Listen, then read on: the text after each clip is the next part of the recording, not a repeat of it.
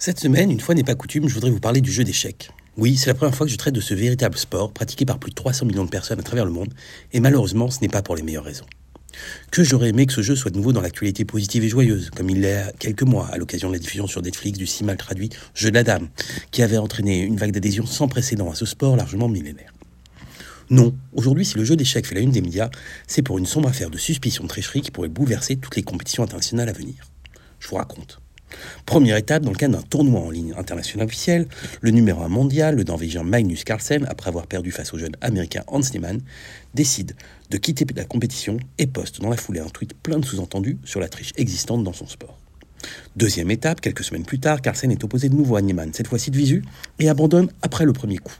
Troisième étape, quelques jours plus tard, il accuse formellement Niemann d'être un tricheur et déclare refuser de jouer contre lui à l'avenir. Carlsen domine son sport depuis près de 10 ans. Il est champion du monde incontesté.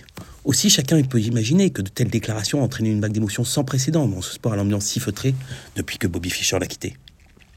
De son côté, Hans Niemann a connu une association fulgurante dans le milieu des échecs, se mettant à jouer à un niveau impressionnant, réussissant des parties où, de façon systématique, il joue le meilleur coup, celui que seul un programme informatique aurait choisi dans l'absolu. Oui, vous me voyez venir. Qui plus est, Niemann a reconnu avoir déjà triché en passé, se faisant prendre par la patrouille et même exclure de la plateforme de référence en la matière. Alors une affaire simple, Niemann coupable, Carlson a raison, fin de l'histoire, partie suivante Même si la mode est à lancer des accusations sans preuve étayée afin de jeter l'opprobre sur ses adversaires, la difficulté ici est qu'il n'y a aucun élément accusant de quelque façon que ce soit Niemann. La Fédération internationale, après avoir tergiversé, nous pouvons fonctionner que sur des suspicions, a décidé de lancer une enquête pour tenter d'y voir plus clair et arrêter la machine à fantasmes et aux théories complotistes. Oui, parce que si Niemann triche, personne ne sait comment. Aussi, chacun son idée. Oreille Oreillette miniature, baga ultrason, plug anal, tout y passe, pas forcément du meilleur goût. L'américain, pour prouver sa bonne foi, a même proposé de jouer tout nu.